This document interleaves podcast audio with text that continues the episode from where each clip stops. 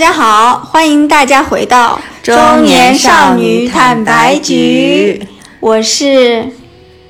最近头发有点油的主播肥脚。我是等待了肥脚半个小时录音的大头，因为他记错了时间。嗯，抱歉抱歉。然后今天的话，我们。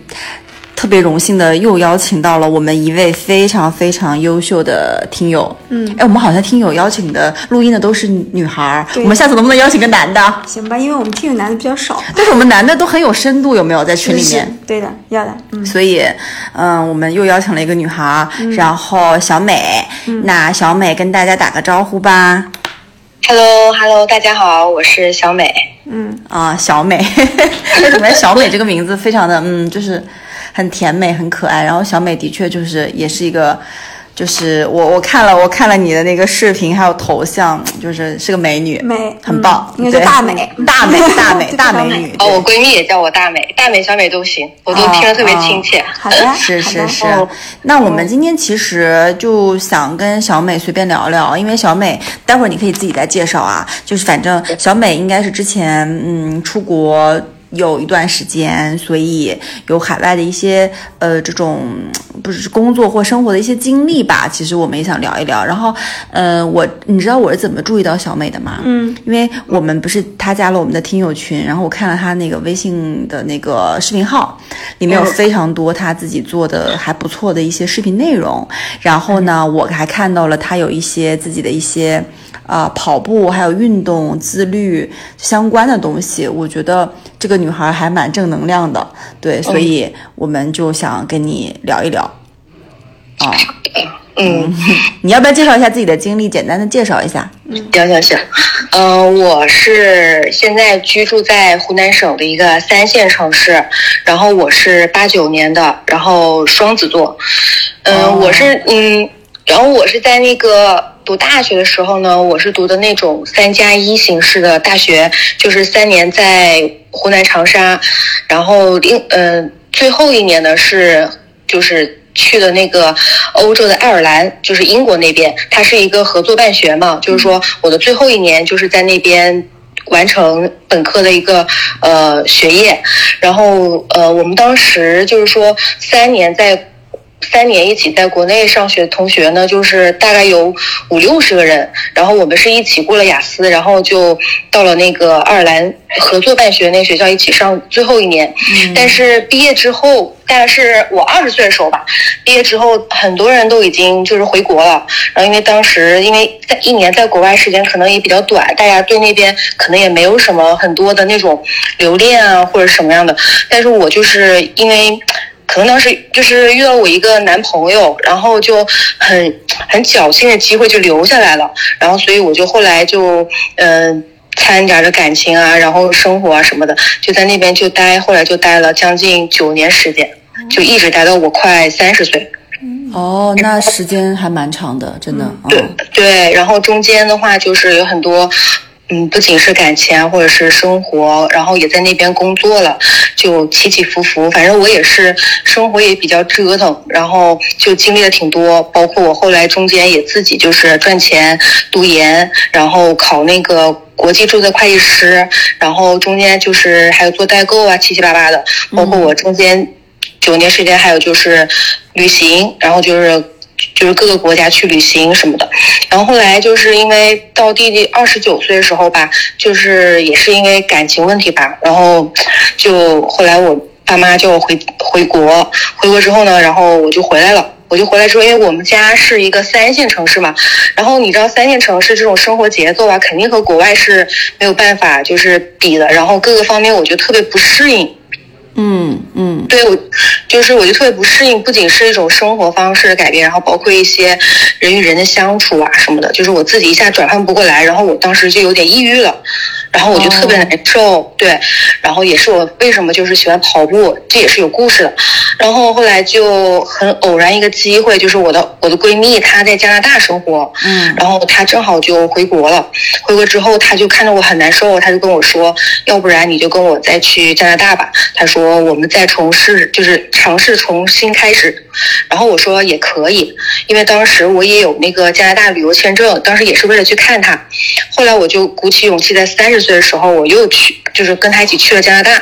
就他在那边是已经是他在那边就是已经有孩子有家了，但是我就是一个人，然后我就在那边又重新开始生活，就是从最简单的就是考英语啊，然后呃就申请大学，然后就是从零开始吧，就是和那些可能是。十八岁、二十岁那种真正读就是大学生一起在一个教室，然后一起重新开始，然后又经历了大概一年时间，就已经很顺利的，都已经就通过我的努力全部都已经完成了。嗯嗯，然后，然后很，然后特别就是我在二零一九、二零二零年一月，我还记得很清楚，一月十五号我就回，我就回国，我就跟我妈说，我说我要我要我要读大学了，是吧？然后我说我回来陪你们过个年，然后她说好，然后没想到我回来的第回来第回来的下一个星期就遇到那个疫情，天呐，嗯对，然后就是我觉得我生活就是特别那个，然后遇到疫情时候，因为我父母就是我父母是非常非常传统的，就是呃就是那种他其实将近十年时间，他是非常不乐意我在国外的，就他们非常希望我在身边，然后他就说那你就不能出去了，他说因为我也没有办法，因为确实出去出就是不能再过去了，因为很严重嘛。嗯。然后我就是这样机缘巧合就留下来了，我也没有办法，就是我特别无能为力。留下来时候，然后大概就是半年时间在中国，然后我就把自己关在家里面，我就其实很难受，因为我就是那种有一种就是你很无能为力，不能去，而且你之前付出了很多努力，好不容易我就看到希望，然后我可以过上我想要生活，但是你现在一下子又被打回原点，而且我又不能选择，然后我父母就是给我找了现在的一在一家国企工作，就是朝九晚五这种。嗯哦，所以你是被迫不得不从国外回来的。对，嗯嗯嗯，OK，大概理解了。然后，嗯，其实我们还蛮关注的，就是因为其实你基本上有十几年在海外的一个呃生活和学习的一些啊、那种经验嘛。其实我们想问你的是，你怎么看待嗯中西文化差异吧？然后你可以有举一些实际的一些，嗯，比如说你看到的一些案例嘛。我觉得这趴我们纯是个人观点的一些分享吧，反正也不存在说一定对或者是错，因为我们其实对国，因为我们是一直土生土长在中国长大的嘛，所以其实我们对国外的不管是工作也好、生活也好，或者社交，或者是一些文化类的东西，其实还是蛮感兴趣的。然后想知道是，尤其是你可能是在你二十到三十岁很重要的这十年去了国外，那你现在再回来，呃，具体的一个就是会有哪些不同或差异，你感觉非常明显的，嗯嗯，就是我觉得，因为每个人就是经历都是不一样的，然后他的那种朋友圈、生活圈肯定也是不一样的。哪怕就是我在国外，可能每个人在国外的人，他的就是他成长的，就是他生活环境啊，包括他的。就是这种朋友圈层也是不一样的，但是对我而言的话，就对我感触最多，就包括我其实至今为止，我还是很多，就是很难去很难不能说融入吧，就是原是自己家乡，就是很难去适应的一个地方。就是我觉得国外一这么多年给我就是有一种特别有它有界限感，就是它很有边界感。就是怎么说？就是说，比如说，就是我就是在国外，我因为我也工作过几年嘛，然后在国国外的话，它首先在工作上，它就是非常的严谨，就从时间上，包括就是说，嗯、你它不会有很多那种加班。如果说你要是加班的话，它也会分得很清，就到这个点，它就会计算得很清楚，就对这种时间的这种界限感，它会非常非常的清晰。然后包括还有就是人与人之间的这种距离，因为很多人都说，就是国外的人还是比较感觉啊，比较人情冷漠一点。可能第一是人比较少，第二就是说，其实大家之间在一起聊天啊，也不会说很多去八卦你的一些隐私。就是说，如果你愿意很愿意说，或者说你愿意为我，就是就是说很愿意跟我倾诉的话是可以的，但是他不会说抱着一种很好，就是说像八卦的一样的去去扒你扒你的一些生活上的，就是那种生活琐事吧，而且包括就是如果说。就是很简单一个问题，就简单一个一个例子，就是说，比如说，可能嗯，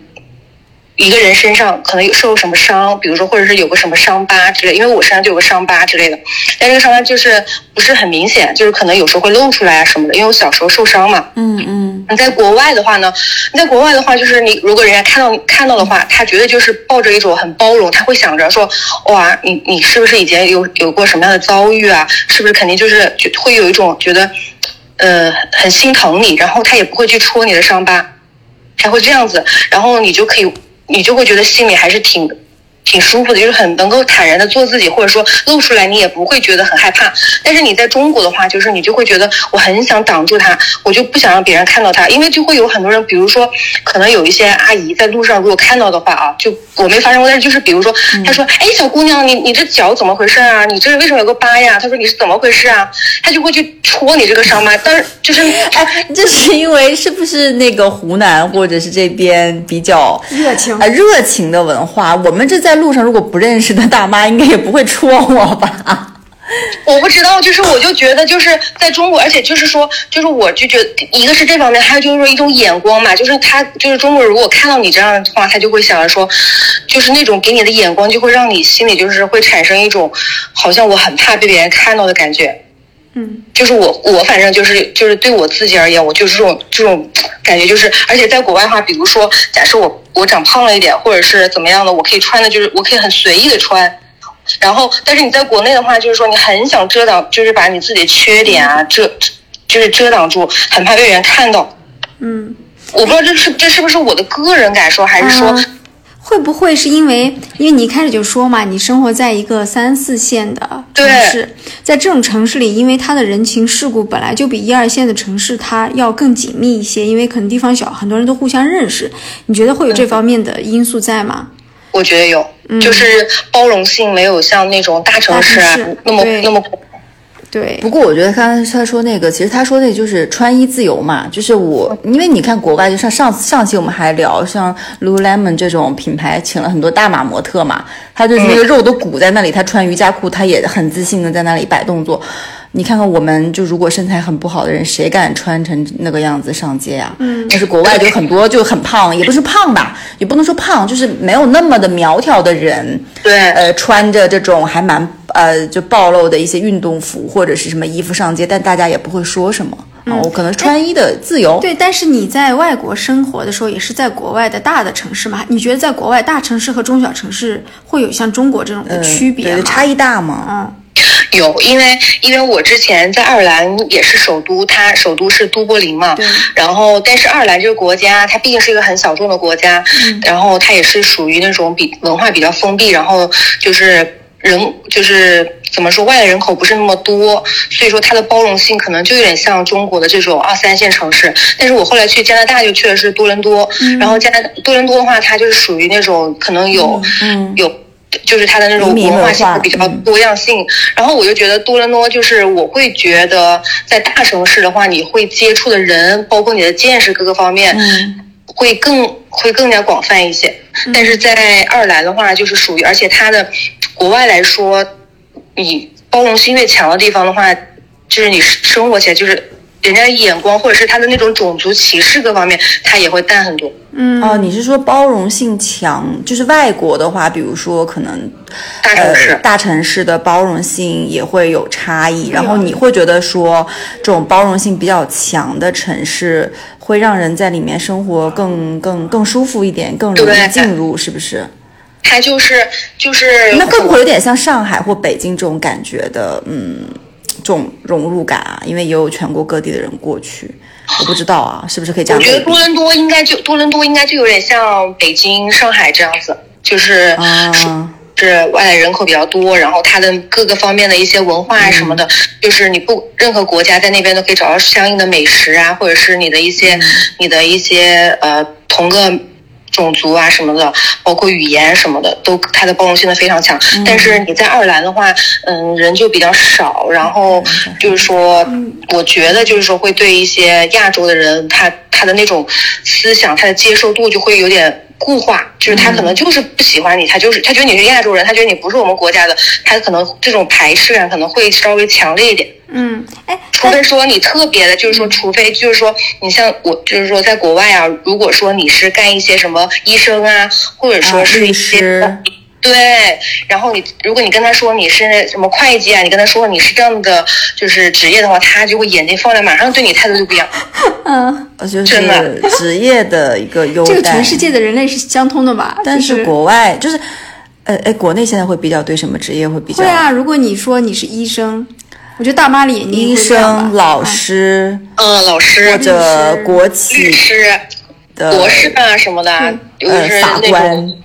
对，我觉得是一样的，没有区别，真的不大。嗯，对对对。哎，那我我想问一点啊，就是我额外发散一下，因为讲到了不同的国家这么多年，对吧？又正值你青春年少的这十年，我想问一下，就是你有跟比如说加拿大或爱尔兰的，嗯，就是外国人谈过恋爱吗？然后跟中国的这个相比，有有什么差异性吗？还是说你一直以来都是在跟中国人，就是华人在谈恋爱？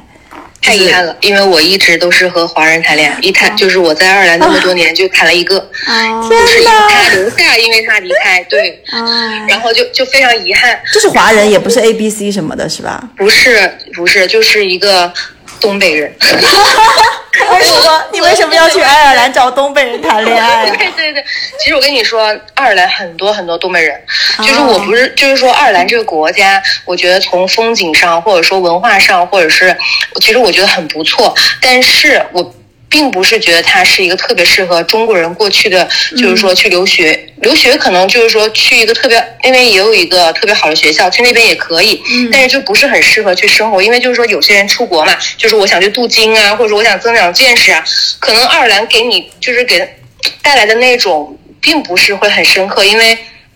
他们那边的人嘛，很多分很多都是一些像中国人的话，很多都是就是去打工的那种，嗯。你知道吧？就是说他的那种各方面的这种层，就是说层次啊什么的，也不是那么好。就是他资源不是那么优质，不像加拿大那么多伦多那种。啊，就是，所以你你是因为呃，因为一直是有跟这个华人男朋友在谈恋爱，就是也没有空窗期，没找到没遇到合适的外国人，还是说你比较排斥？就是会跟外国人谈恋爱之类的呀，就我还蛮好奇的，因为我认识有点排斥哎，但我认识的一些，嗯，都不是你，你都已经待了十几年，就我认识的一些，可能就只是过去上学的啊，几年的这种，也也也都还有，就是。都有是吧？对对对对，很正常，很多都有。因为因为我是怎么呢？就是我当时我当时认识我那个男朋友的时候，就我已经出了校园了。他是我当时其实其实我也是很普通，就是当时我本来已经想就是回国了，但是我想回国之前呢，可能就是说去体验一下，去打打工啊什么的，因为我想就是丰富一下国外的经验嘛，然后挣点钱什么的，然后就认识了我那时候男朋友，他就是我老板。然后当时两个人，就是他也是一个特别，呃，特别特别老实。然后就是说，因为我可能之前的一些感情经历也是比较坎坷，然后就是说我对那种就是特别想安安稳稳找一个人，然后就是谈一段恋爱那种，就是不想折腾了，就没有抱着那种对感情还有激情那种。所以说我后来对感情就是一直享受着，就是说有个人对我好就行，就是不要再来给我添麻烦。所以我就一直就是。跟那个男朋友在一起，他对我特别好。嗯嗯嗯，然后所以说也是因为他对我特别好，然后他不给我造带来任何负担，所以我当时就在那边几年，就是我完全可以做我自己，包括我之之后去旅行啊什么，都是我自己一个人，我不需要去考虑到任何人，就是我可以完全做我自己想做的事情。嗯嗯，我觉得其实。虽然说可能刚才大头的那个问题是中西方的差异啊，我觉得你这里面应该不止，你这里面除了中西方的差异、民族的差异、文化的差异以外，其实 我觉得蛮重要的是，嗯，就是从一一线城市和三四线城市之间还是有区别的，就是，呃，我我不知道，因为小美刚才也说她回到三四线城市活的，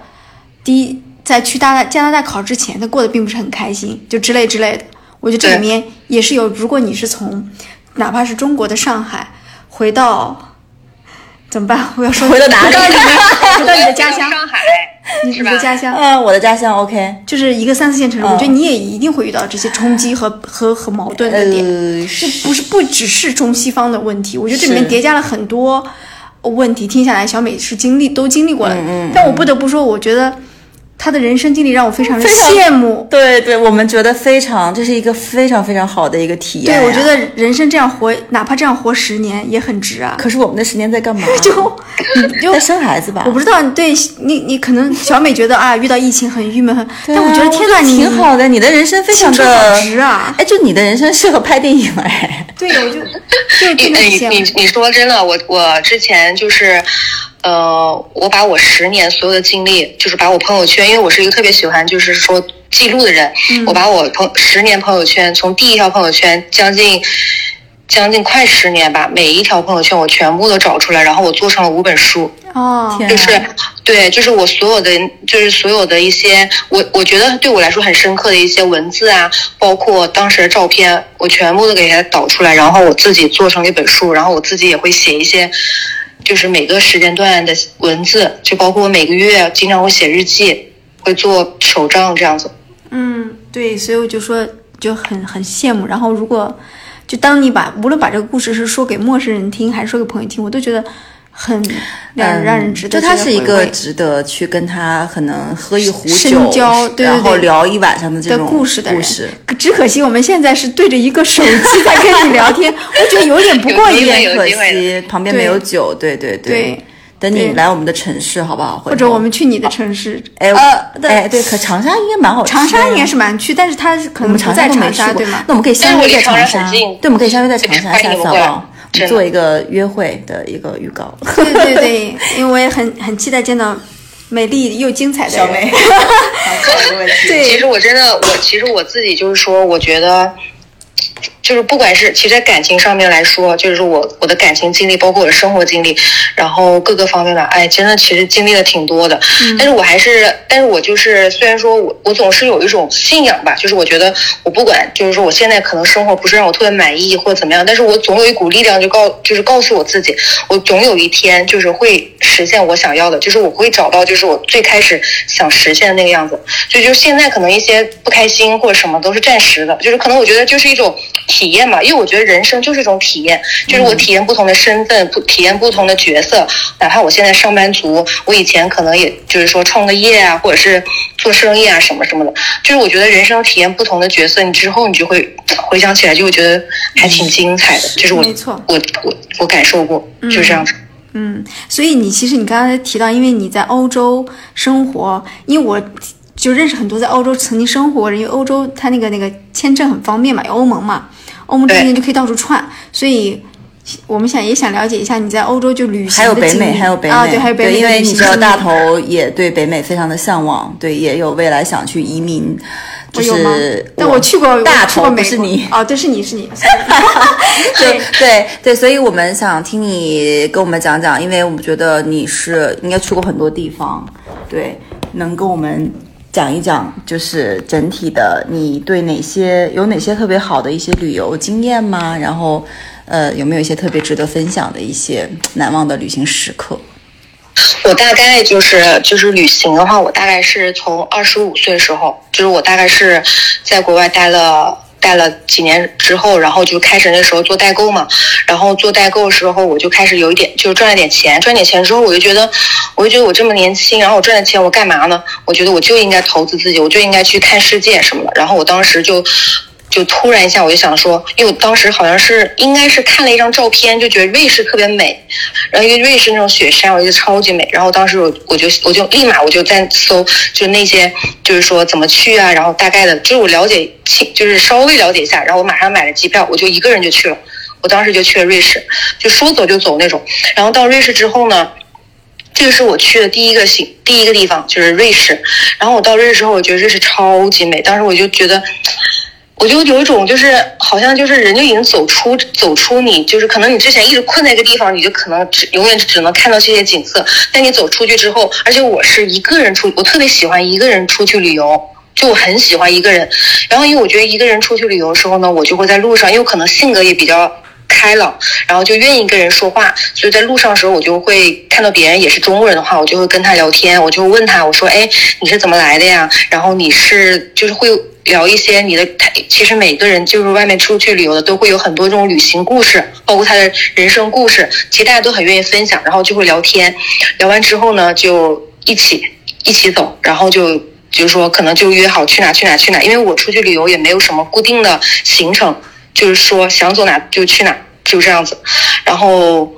真好，就是。呃，然后到那之后呢，因为我就真的路上听到很多很多人的故事。我记得有一个男孩子，他就跟我就在在地铁上看见的，然后他就跟我说，他说你看我刚刚，他就是有他特别喜欢去那种就是没有人去的地方，他特别喜欢去挖掘那种就是没有人去的地方，他就给我看照片儿，然后他就说他刚刚去了一个一个什么山吧，雪山，那那里就根本就没有人去，然后他说他他好像是嗯，就差几秒钟就有个狼。就从那边过，然后他就赶紧跑，赶紧跑。然后他说他刚看到前面有那个狼的那个脚印还是啥的，他就他就赶紧跑，赶紧躲到一个一个小屋子里面，然后屋子里面什么都没有。他就跟我分享这些故事，我就觉得哇塞，我觉得原来人外有人，就是大家都是这么就是对生活这么有激情。然后当时我从瑞士回来以后，我坐在飞机上，我就看着窗外，我记得很清楚。我说。我说我一定要好好努力赚钱。我说我一定要看更大的世界。我说我下一次一定要去哪去哪。然后我就再回到爱尔兰，然后我就继续很努力赚钱，然后就特别有动力。然后我马上又会安排过两个月我又去哪去哪去哪。然后就是我的，我觉得很多行程都是这样子，一步步有计划，就是给自己不断的就是说创造一些啊，我我要去哪，然后再再实现，然后再定计划，然后再实现，就是这样子。我的就是。旅行版图就这么扩开的，然后我又去了很多地方，巴黎呀什么的，然后还有就是，反正很多地方，而且我有一个习惯，就是我不是很喜欢去别人都去，就是说经常去的那个地方。就是说，如果说，如果说我在朋友圈，我经常看见一个人，他老去那老去那，如果这段时间这个地方很火，那我就不想去了。所以你想去一些别人没去过的一些小众的一些旅行目的地，对不对？对，然后我那时候去摩洛哥，然后那时候可能就是说，因为中国人中国到摩洛哥还是比较难嘛，因为它属于北非，就是说你可能要辗转很多次，就是说还是一个小众的地方，而且北摩洛哥它是个北非的一个国家，它就是非常有特色，就你到那个地方，你感觉到了另外一个世界，可能路上都是一些什么马呀，大家都是就是说靠马当交通工具啊，然后当时我还就是住在那个撒哈拉沙漠。住了一晚上，然后就是抬头就是星空啊，然后就是坐骆驼进那个沙漠里面，然后住在那个小帐篷，然后就感觉就是反正也是和和一些就是说，其实你出去的话就会遇到很多很多人嘛，然后大家都是一起。就可能都是之前都是不认识的，然后但是通过这次旅行就走在一起，然后但然后最后分开，就这样子，然后就是也不会去过问你是什么背景，你是什么样的，就是完全是为了就是这场旅游，然后开开心心的在一起，然后就是这样。嗯，我觉得刚才听你描述的那个，我跟肥脚两个人就是相视，觉得自己在干嘛，坐在办公室干嘛？对对对对对，就是因为。就是你去的这些地方，包含说雪山啊、狼啊、摩洛哥啊，这都是感觉离我们生活好远啊，好远，但是又非常非常想去的一些梦想般的目的地。哎，但是你会觉得吗？你一个这么自由的灵魂，现在在一个三四线城市的国企上班呀，就是他还没有到那一段。其实我觉得我那，其实我觉得我真的是，我觉得现在我的生活对我来说就是命运对我一种修行吧。就是我其实我反正我觉得人生嘛没有办法就是完全像你想要的那么样，但是我就是怎么说呢？就是体验嘛，我就永远的告诉自己我在体验生活，我在体验生活。其实我现在生活和我以前完全不一样，而且我现在身边的朋友他们都不知道我以前过什么样生活，我也不想去分享。嗯，因为我因为我觉得有的时候就是。就是感觉，就是你到了工作上，你可能就会变成另外一个自己，去融入他们，然后去变成他们的样子。但是其实是就是独处的时候，我又回到我自己本身。我理解，非常理解这种感受，就是戴着面具去过每天的生活，但其实你自己心里面是有另外一个世界的。对。然后你知道吗？我我我想说的一点是，我觉得尤其是那种怎么说，就你没见过就还好，但是你见过非常非常，你想那种大漠星空，真的你你见过好的，你你你你再回到这种平淡的生活里，你会有很大的落差感。对，但是其实我想说，其实。我中大中华也有很多美好的河山，你会有时间，或者说现在你还有时间想去，哪怕是在中国的范围内去看一看吗？对，我去啊，就是我那时候一九年的时候，因为我就是回来不是很开心。其实我觉得喜欢旅行的人吧，他其实喜欢旅行，我觉得就是说喜欢真正喜欢旅行的人，他真的不是说他就一定是，我觉得反正我觉得不是一定说为了那个景点，或者是。就是说，想要说炫耀我出去走去多少地方，并不是，就是真正喜欢旅行，尤其像我这样一个人旅行，我就是喜欢这个过程，就是我喜欢一个人，然后去，而且我出去旅游，我不会做攻略的，就是我到，但是我会做什么攻略呢？我会做酒店的攻略，因为我要保证我的安全。就是我一定会非常注意我的安全，因为然后然后呃到了那个地方，但是至于到那个地方之后去哪什么的，我可能不会。我就喜欢那种在路上能够找到不同不同的惊喜，不同的人，我会喜欢这种这种感觉。我我一九年时候一个人，就是也是马上买了一个买了一个车票，绿皮车票，我就一个人坐了两天一夜到西藏去了。嗯，父母都不知道，然后我就是到西藏去，我也不知，反正我就是说想去，就想去，就想去感受一下，就然后因为我是有点信佛嘛，然后我就特别喜欢那种，去了大昭寺吗？拉萨的。对对对，大昭寺，然后我就特我就特别喜欢那种让我心静的地方，然后我就想去看一看。我就想去看一看，然后我就我就到那边去了，我就自己一个人。嗯，对，我觉得我非常认同刚才小美说的，就有的时候旅行并不是因为那个目的地它多么的，就是让我们觉得哦啊，就是太太美了，还是怎么怎么样。我觉得更多的还是一种去旅行的那个心境吧，那个心境就很重要。嗯。是，而且我之前有就是有一段经历，对我来说一直现在就是特别回忆，就是我和当时我在爱尔兰，然后我我也不是有个闺蜜在加拿大嘛，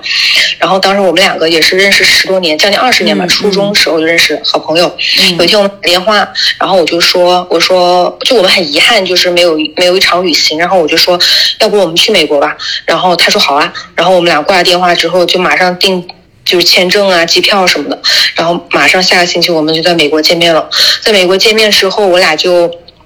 我俩也没有定行程，我们俩就想到哪就去哪。然后在那个旧金，呃，不在在旧金山就租了一辆跑车，然后就一直开开那个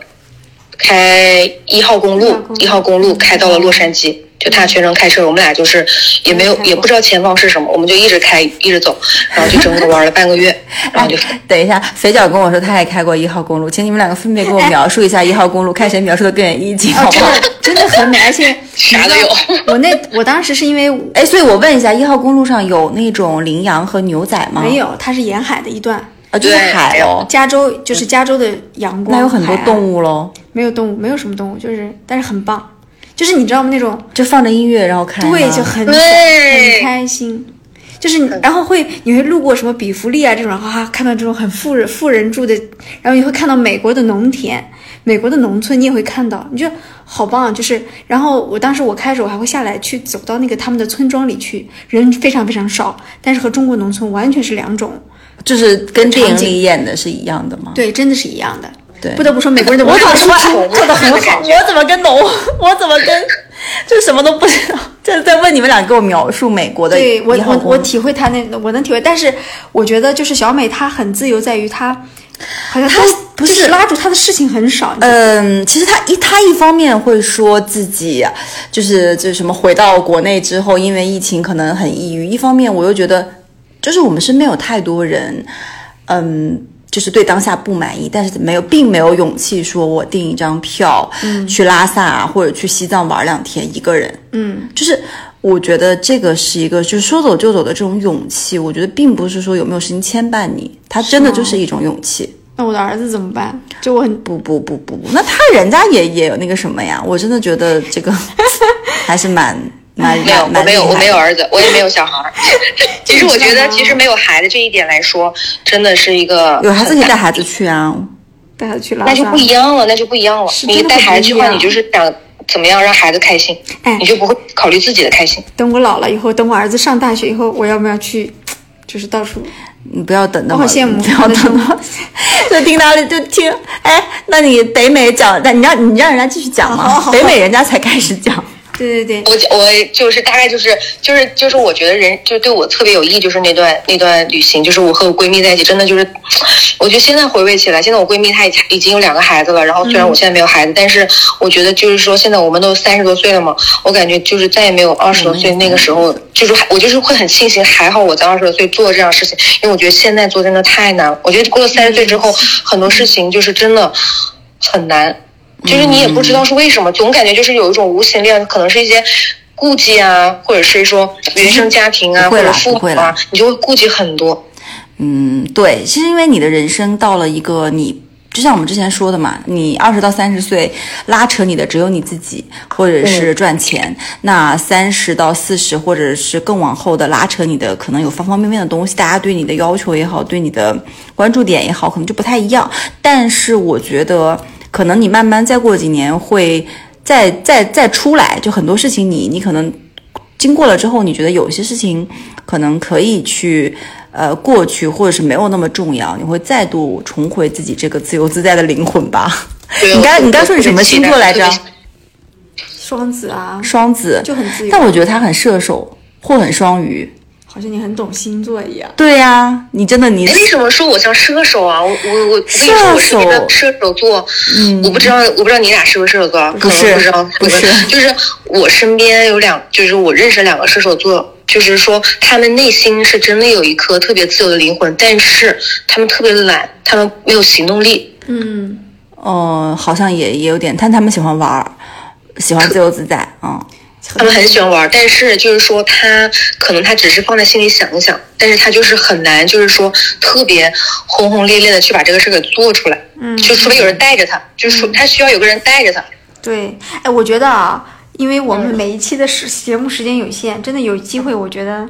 能够见到他，我想有机会我们去长沙去跟他把这些。我我特别想听他展开讲讲在撒哈拉沙漠是撒哈拉沙漠吧？对，撒哈拉。哎，撒哈拉沙漠看星空的故事太浪漫了。对对对，哎，但是我还有一个问题想跟你聊，是说，因为你经历了这么多，你是怎么做到，比如说自律和不断的自我成长的这个这种？对，包含你说你当时可能比较抑郁，然后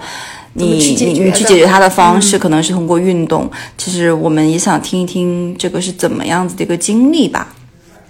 就是我觉得，首先我爱运动这个事情呢，可能从小就是有点好动，这个是有一部分的这种基因。第二就是说，因为我在爱尔兰的时候，反正有就是说，也是因为感情问题吧，就是我因为我觉得那段感情并不是我想要的，但是我又没有办法去，就是说去去前进或怎么样。当时我就特别抑郁，就是又没有办法去改变，然后我就选择跑步。然后跑步的话，就是我是那种。就是你知道，有些人跑步是那种，他想他想跑，但他他他就是无法行动，或者他总要找个人带他跑。但我的跑步是，我是特别愿意跑步。我可能晚上十一二点钟我睡不着觉，我就马上起来穿个跑鞋，我就出去跑步了。而且有时候我还记得下大雪，在那种雪地上，我就一个人跑，或者是我就跑边跑边哭，就是就像精神病似的，你知道吧？就是边跑边哭，然后我就会大叫。就完全释放出来，所以说我特别依赖跑步。嗯嗯，所以你觉得跑步的过程是一个自我去去宣泄和治愈的过程，对吗？对，因为在美国，就是美国很多就是治愈一些抑郁患者，他们就说，就是有科学，就是说要去，就是要他们去跑步，一周跑三次，这样对你的这种心灵治疗是特别好的一个物理治疗，就是。如果说有一些抑郁患者，但我当时就是，而且我还跑马拉松，就是我在国外的时候我就跑马拉松，但是虽然跑的是半马或者是十十 K 这种，没有跑跑过全马，但是我就是非常享受跑步。我可能有时候脚就是我的脚都跑的已经泡都已经出血了，但是我还是特别特别喜欢跑，就是我就喜欢，我不知道那种就是你没有跑过步，就是那种那种有点像那种理解。自虐，然后自虐到极致，然后特别，然后心，然后身体产生那种多巴胺，然后特别开心。是是是是，因为我跟肥脚两个人，我们俩都运动，但是肥脚更他可能不，他喜欢跳绳，他不喜欢跑步。然后我就是就发现跑步这件事情，虽然我跑的不长啊，我只能跑个五六公里，但是我觉得跑步是一个。嗯，少数可以一个人跟自己独处，然后并且去思考很深度的问题的一个非常好的一个时间点。哦，当然，你的腿跑跑跑多了是会疼，然后膝盖可能会有点难受。但是我觉得跑步的确像你说的，它有点在虐自己的这种爽感。对对。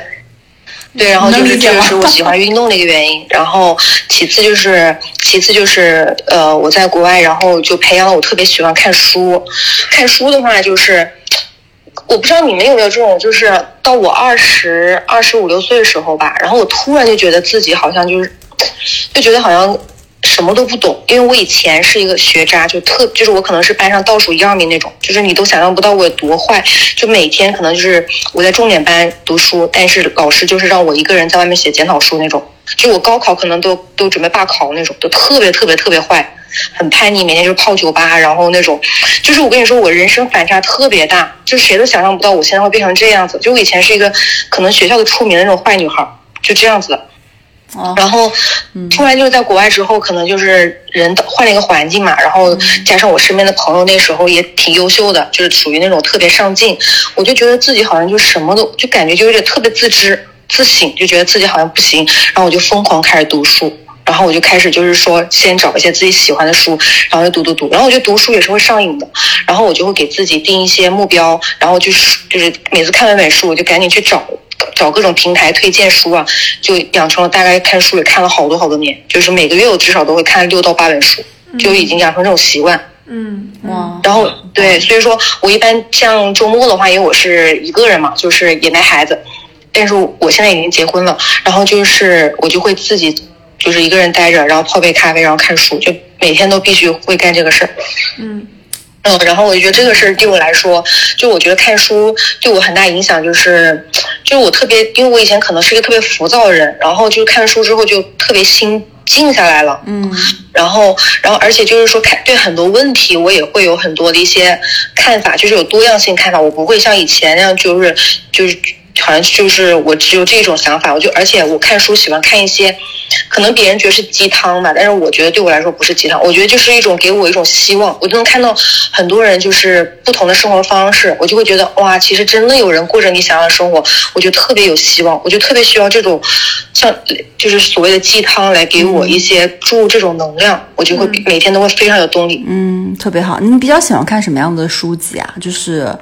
嗯，那种小说类的还是学术？特别喜欢看关于女女性的书，就是嗯，可能有比如说像成为啊这类型的是吗？对，就是可能就是有名人呢。就是比如说，就是最近什么杨澜的书啊，只要出他们出什么书啊，什么杨澜啊，就是很就是大家都知道什么杨天真出的书，包括一些呃，还有那个呃马斯克他妈妈呀，还有就是那个 就嗯，就是什么那个什么 嗯，就各式各样的这种什么香奈儿啊，就是我很喜很喜欢看这种关于女性这种知名女人的传记和成长励志故事的这种书，对不 对？在我心里，你已经很就是你的经历也可以写出了，不用看他们。宝贝，你去写个书好不好？就是我写不出来，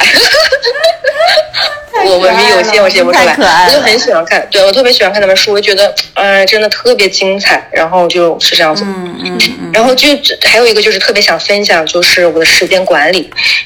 就是我时间管，因为其实我的生活除了没有孩子的话，就是我每天其实早上七点钟出门上班，然后我到家可能七点多，其实有十二个小时，然后加上我睡觉，我每天九点多钟我就睡觉了。我睡觉其实其实我是挺注重健康的，我就特别怕死，你知道吧？就是提早就是特别养生，然后其实我真正有效时间非常少，可能就几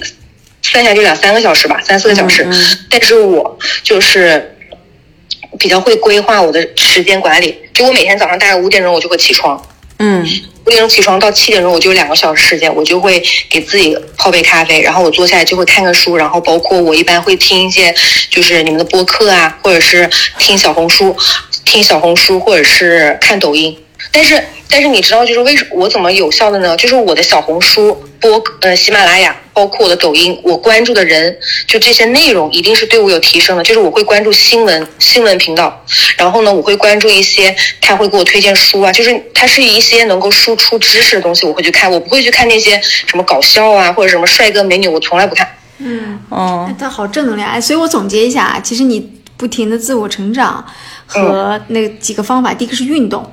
第二个是旅行，因为他一直在旅行，是是，然后第三个多读书，对，多读书。然后时间管理做好。嗯天啊，你不是宝贝，你就是一个成功的人士呀！对，在我在我心在里，我心里，在我们心里，你是已经就比我们俩成功太多、优秀太多了。然后也是我们周边的人里面少有的这种真的规划自己和经历整个非常优秀的典范，非常棒，非常棒。但是我为什么？但是但是我就不知道为什么。其实我我就不知道为什么我现在过的生活就不是让我特别我想要的那种。我有时候也会特别坐下的时候，我也特别想，为什么我会这样？不知道是不是我原生家庭给我的一些一种压力，或者是一些什么的。但我就感觉我自己就是感觉就像是一个气球，你知道吗？就是里面都全都是气了，但是但是就是不能炸开，就感觉就是每天就是。永远这个这个气球都在膨胀，但是你就是不能炸开。嗯，哎，或者你找一些渠道，因为我也特别能理解，因为现在感觉就是把一个自由的灵魂装在了一个盒子里，不能到处奔跑。或者你有找一些别的方式，比如说写写东西，录录录录播客，就或者是做做自媒体，我觉得你很适合做自媒体啊，对啊，嗯，就是因为表达欲很强，对你这样有趣的一个人，我觉得嗯，有趣的灵魂就很重要。对这样郁闷有有很可惜，就呃，这不想看因为。呃想过，但是我就是我我小红书上会专门写一些我的就是心里，就是我想到什么我就会写什么。就是我是一个特别，我感觉就是可能是优点是缺点，就特别藏不住。然后我想什么就会写什么，包括我看到可能听到一个播客一个什么事儿啊，我就会去去分享我的想法。但是我就不知道怎么弄，可能就是有东西就是我其实我觉得我特别缺乏，就是一个一个比我就是快的人能够带我。嗯，比你？还要快孤立无援，就是我自己一个人。就我觉得，一是其实是这样，我们俩做播客到当时没有想很多，就是想说把一些想法留下来，但是现在可能想的有点多啊。那我觉得不没有那么复杂，对哪怕只是找个人说说，有一个人听，两个人听我。会觉得小美对自我要求还挺高高的，嗯因为她已经在我看来，她的知识储备和她的眼界和她的过往的经历已经非常优秀了，但她可能对自我的要求，我觉得你适当的有的时候可以放低呃一点对自己的这个这个这个要求，然后呢，适当的也可以去稍微。relax 一放松点，一下是吧对对对对对，因为我感觉你每天真的五点钟人家起来已经开始在看书啦，嗯，然后人家还运动，还跑步那么强，人家，对吧？人家就就我们两个就是两个对呀、很想躺平的人所以所以所以就时间管理这件事情，我们要好好的，真的非常棒。哎，我觉得我这样的，我跟你说，我一直觉得我这样人活不长。我不是说咒我自己，真的，就是我觉得有人嘛，就是有的时候真的要心大一点。嗯就可能说你知道吗？像我这样的人，就是心想了很多，特别操心，把什么事都看得很心事比较重。其实这样子活得很累。但是呢，我又改，我知道我这样子，但是我改不了。嗯，你你真的让我就是很，就是说什么都不想，嗯，就是有时候就是说，我朋友跟我说你什么都不想，我尝试过什么都不想，但是我还是想事啊。为什么？就是我脑袋没有办法出现一片空白，我连每天睡觉我都做梦，就是这样子。是的确，就是可能是想，就是可能已经是一种性格了。我觉得就是一种性格问你。吃美食吃好吃的会让你放松吗？美食啊，嗯，我其实我从国外回来，呃，不是从国外回来已经胖了二十多斤了。其实这个事情也让我特别难受，然后怎么瘦不下来，就是有一种，其实我可能有段时间会有点暴饮暴食那种。哦，理解，就是有点暴食，因为可能是不是你？我觉得暴食跟情绪有很大的关系，但我觉得你就。哦就就就就放轻松，因为你也不怕，你你有运动的习惯嘛。我觉得，而且不要刻意的去，就是觉得要减肥或要干嘛，就是跟食物的关系还蛮重要的。虽然这件事情我自己做的也并不好啊，就我就是我是那种吃了一些东西就会自责，就可能体重本身也没有胖或怎么样，但是自己每天都对就很苛责自己的这种人。但我觉得你其实因为还是一个蛮自律的人，所以我觉得也不太用怕这件事情。美食也是吃，而且我们湖南就是好菜就是对臭豆腐、小龙虾，嗯，对，很多很多美食，然后都是那种口味特别重，然后其实，然后都是那种热量特别高的。反正其实我对自己也没有像你们想的那么那个，但是我是觉得。不知也也不知道怎么说，反正就是说，我觉得人，我觉得老天总会给我一个机会吧。就是我觉得我现在最，就是目前来说，可能对于我现阶段，包括我我们家里给我的要求，就是可能要生孩子呀什么的。我觉得可能我等了我生完孩子之后，我不知道，我不知道会不会生完孩子会变化。就是你们有没有什么样的建议？生完孩子我是不是还能再追求自我，还是我真的就会变？我我不知道我到时候会变成什么样子。嗯，就。我觉得你不用特别担心，因为我也看到很多很精彩的妈妈带着小孩也很精彩，就是或许，呃，会有一点时间，你可能不得不放下一些自我或追求吧。哪一期来着？有有一期生孩子的话题是有，但其实我们俩两个人，我听了，我听。对，在小孩上，我们俩都都没有，就是你不一样。小美和我俩情况不一样，就是生担就担心嘛。对，而且我们俩在生小孩的时候。就没有想很多，然后想，然后我们俩那个时候比较比较傻，傻，对于自我，对于生活没有那么多的要求，所以傻一点，对傻一点吧。对，但是其实你知道吗？小孩有小孩的快乐，就是你你去体体会那种快乐，那是人生另外一种快乐。如果你就是决定要生的话，就是不要过于焦虑或犹豫太多，就是把每一种快乐都当成一种旅行的快乐去体验，我觉得也没什么不好。嗯，就尤其。但确实生小孩，我们俩那期讲的就是前几年你会挺难受的，但现在当我每一天回到家，有一个小小小的小小小的肉团说妈妈你终于回来，我好想你，就是之类的，你知道吗？那是另外一种快乐的体验，所以是的，就不用就不要太纠结，也不要太辛苦，是会比较好啊。是那对。然后本期我们好像聊了，已经对聊了非常多，因为小美的故事非常的精彩。然后我们期待着后面能够在你的城市或者在我们的城市，然后我们能就是真正有一次彻夜的长谈吧，可以一起喝酒，一起深度再聊聊，好不好？可以可以没问题，只要你们过来，然后吃住我都给你包了，我给你准备好。好的，好的，好的，行吧，那就我们先跟你聊到这里了，好吧？然后我们先挂掉了，拜拜。嗯，好，拜拜。嗯，对，哇，这期我们居然聊了还蛮久的，蛮久时间的，因为我觉得他的故事太精彩了。其实如果不是节目时长所限，我觉得还可以聊很多。是是是，就是而且他就很一见如故。就我不知道你跟他聊的过程中有没有一种觉得这个就非常正能量，能会被感染的感觉，就这个女孩。他说话的方式也好，还是怎么样，就是很能被带动起来，然后带动的，尤其他讲他自己运动啊、旅行啊那一段，我觉得对很多现在可能处在一些生活的低谷期，或者是觉得生活有点太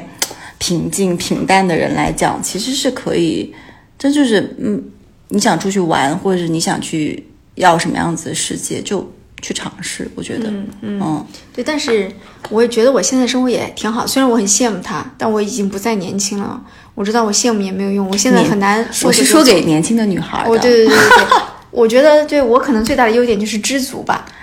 我对当下的每一个生活、每种状态，我都能吃碗螺蛳粉就就就啊，吃碗对螺蛳粉很棒，对都很开心。是的，行吧，那本期我们聊的有点长，然后。那本期先到这里吧。如果你喜欢我们的节目，可以订阅并且评论我们的节目。如果想跟两位主播深度交流，可以加入我们的微信听友群，搜索“坦白”的拼音“坦白零三零三”，加入我们的听友群。好，那今天的节目就到这里结束啦，拜拜，拜拜。